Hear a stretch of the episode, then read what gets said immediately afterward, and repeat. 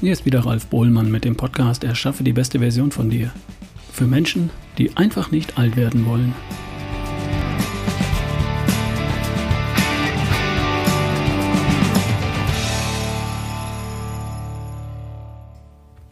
Kennst du solche Leute, denen man ihr Alter nicht ansieht? Die irgendwie frisch geblieben sind? Die 10 oder 15 Jahre jünger aussehen, als sie tatsächlich sind? Und andere sind sozusagen früh ergraut.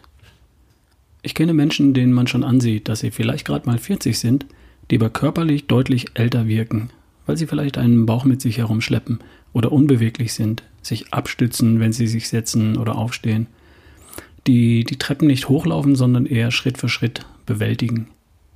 Und natürlich gibt es auch Menschen, die in der Mitte ihres Lebens zwar schlank sind, denen aber trotzdem die Jugend irgendwie abhanden gekommen zu sein scheint, denen die Last des Lebens quasi ins Gesicht geschrieben steht mit fahler dünner Haut, mit Furchen und Fältchen und tiefen Ringen unter den Augen.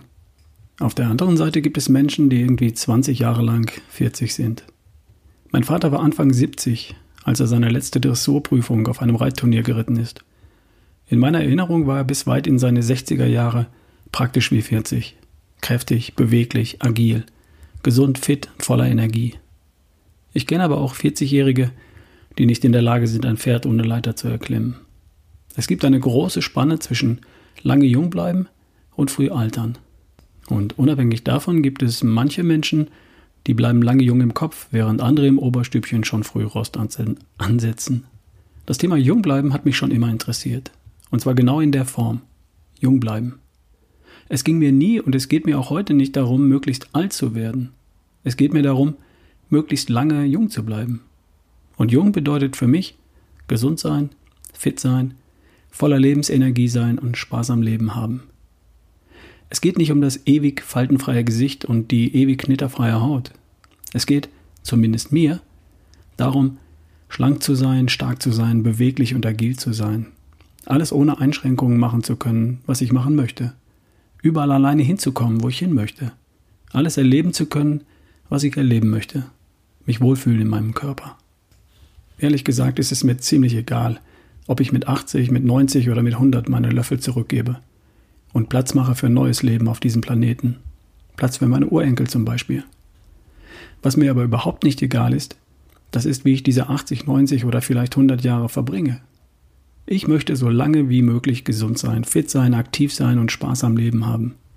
Und dann darf es gerne irgendwann plötzlich auch ganz schnell gehen. Von einer täglichen Joggingrunde nicht zurückgekehrt. Das darf dann auf meinem Grabstein stehen. Und wie geht das? Das hätten wir ja irgendwie alle gern, oder? 90 Jahre fit und fröhlich, statt die letzten 20 gebrechlich, dement und pflegebedürftig. Es gibt einen Forschungsbereich, der nennt sich Altersforschung. Das ist zwar keine besonders glückliche Bezeichnung, wie ich finde, aber sei es drum. Da beschäftigt man sich mit Alterungsprozessen im Allgemeinen und auch mit der Frage, ob und wie sich das Altern herauszögern oder sogar abschaffen ließe. Da wird, allen Ernstes, die Möglichkeit ewigen Lebens diskutiert und ob Altern eine Krankheit sei, gegen die es eines Tages eine Pille geben könnte. Kann man alles machen. Mein Thema ist das nicht. Ewiges Leben halte ich persönlich nicht für erstrebenswert. Ich möchte eher den Jahren, den ich habe, mehr Leben einhauchen, als dem Leben mehr Jahre verschaffen. Mir geht es nicht darum, möglichst alt zu werden, sondern möglichst lange jung zu bleiben. Und wie das geht, das wissen wir heute schon. Ich habe dazu eine Grafik gefunden, die erst einmal darstellt und zurechtrückt, was die entscheidenden Einflussfaktoren dafür sind. In der Grafik geht es um Longevity, also um Langlebigkeit. Und damit ist auch gemeint, lange ein lebenswertes, erfülltes Leben zu leben. Also, was hat Einfluss auf unser Vorhaben, lange jung zu bleiben? Punkt 1. Die Gene. Unsere Gene sind zu 20% verantwortlich dafür, wie alt wir werden und wie lange wir jung bleiben. 20% nicht weniger, aber auch nicht so viel, wie ich gedacht hätte. Diese 20 Prozent haben wir in unserer genetischen Lotterie gezogen, also geerbt von unseren Eltern. Glück gehabt oder Pech gehabt oder irgendwie mittendrin. Für diese 20 Prozent können wir nichts. Die Gene, die wir haben, die haben wir halt. Ist so. Der zweite Punkt ist die Umgebung, in der wir leben. 20 Prozent. Zu 20 Prozent trägt die Umgebung, in der wir leben, dazu bei, wie alt wir werden oder wie lange wir jung bleiben. Was damit gemeint ist, ist die physische Umgebung und auch das, sagen wir mal, Umfeld, in dem wir uns bewegen. Leben wir auf einer sonnenverwöhnten, warmen Insel im Mittelmeer bei frischer Luft, umgeben von wertschätzenden Nachbarn, Familie und Kindern und gehen einer stressfreien, leichten körperlichen Arbeit nach, dann wäre das sehr hilfreich. Oder leben wir in einer smoggeplagten Großstadt am Polarkreis, allein in einer dunklen Einzimmerwohnung, umgeben von ständig besoffenen Bergarbeitern, und wir verdienen unseren spärlichen Lebensunterhalt in zwölf Stunden Schichten im Kohleabbau unter Tage? Das wäre eher hinderlich. Die Umgebung, in der wir leben, ist zu 20 Prozent verantwortlich dafür, wie lange wir jung bleiben. Haben wir Einfluss darauf? Ja, wir schon. Wir können uns ein Stück weit entscheiden, in welcher Umgebung wir leben. Wir sind in einem der reichsten Länder der Welt geboren und sind so privilegiert, dass wir das entscheiden können, wenn wir wirklich wollen. Die Villa in der Toskana kann ich mir vielleicht nicht kaufen, aber wenn ich wirklich wollte, würde ich dort sicher irgendwo einen Job als Gärtner finden. Der dritte Punkt ist der Zugang zu Krankenversorgung, Notfallrettung und Pflege. 10% Zu 10% trägt der Zugang zu solchen Dingen wie einer guten Krankenversorgung dazu bei, ob wir gesund alt werden können oder eben nicht. Alles andere hilft mir ja nicht, wenn ich mit 35 an einer Blinddarmentzündung sterbe. Haben wir das in der Hand? Ja, und da wir so privilegiert sind, hier im reichen Westen zu leben, können wir da getrost einen Haken dran machen. Darin sollte es bei uns hier nicht scheitern, am Zugang zu Krankenversorgung, Notfallrettung und Pflege. Und ohnehin, dieser Bereich ist nur zu 10% dafür verantwortlich, wie lange wir jung bleiben. Also was haben wir jetzt? Die Gene, 20%. Da können wir nichts machen. Die Umgebung, 20%. Das haben wir in der Hand, wenn wir ehrlich sind. Und Zugang zu Krankenversicherung, Rettungswesen, Notfallrettung, 10%. Und das können wir als gegeben voraussetzen. Das sind aber erst 50 Prozent. Was bleibt dann noch? Die verbliebenen 50 Prozent, das ist dein gesunder Lifestyle. Der mit Abstand größte Einflussfaktor ist unser Lifestyle. 50 Prozent. Deine Gewohnheiten bestimmen zur Hälfte darüber, wie lange du jung bleibst.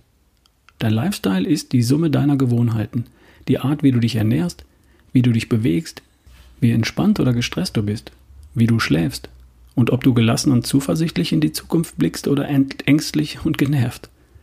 Unser Lifestyle ist weit wichtiger als die Gene, die wir geerbt haben, weit wichtiger als die Umgebung, in der wir leben und weit wichtiger als der Zugang zu einer guten Krankenversorgung. Du hast deinen Lifestyle vollständig selbst in der Hand. Du entscheidest, wie du dich ernährst, ob und wie du dich bewegst, entspannst, schläfst und denkst. Fassen wir das nochmal zusammen. Dein Lifestyle, 50 Prozent, hast du selbst in der Hand. Die Umgebung, in der du lebst, 20 Prozent, hast du, wenn wir ehrlich sind, auch selbst in der Hand.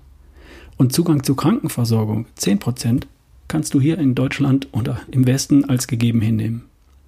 Sind zusammen 80 Prozent. Zu diesen 80 Prozent hast du es in der Hand, ob du lange jung bleibst und auf lebenswerte Art ein hohes Alter erreichst oder eben nicht.